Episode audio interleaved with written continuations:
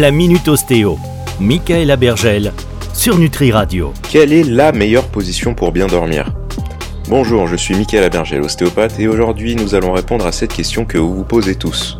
Sur le côté, le ventre, le dos, en chien de fusil, en position fétale, incliné, quelle est la position à adopter pour passer une longue nuit paisible sans se battre avec sa couette?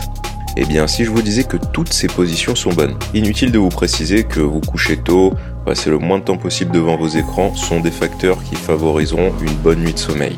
Il vous est sûrement déjà arrivé de vous dire Ouh, Pinès, j'ai mal au cou en ce moment, je dois mal dormir ou faire des cauchemars. Et non, le cauchemar c'est probablement votre oreiller qui doit être trop plat. Vous aimez dormir sur le côté? Continuez. Mais veillez à ce que votre tête ne s'incline pas et reste dans l'axe des cervicales.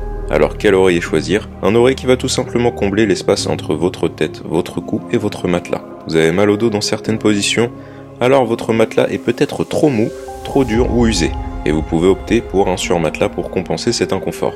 En conclusion, gardez votre position de confort, mais faites attention à votre matelas et votre oreiller, et surtout évitez de dormir sur vos canapés. Dans la prochaine chronique, nous parlerons de la meilleure posture à adopter au bureau et en télétravail. Alors restez à l'écoute sur Nutri Radio.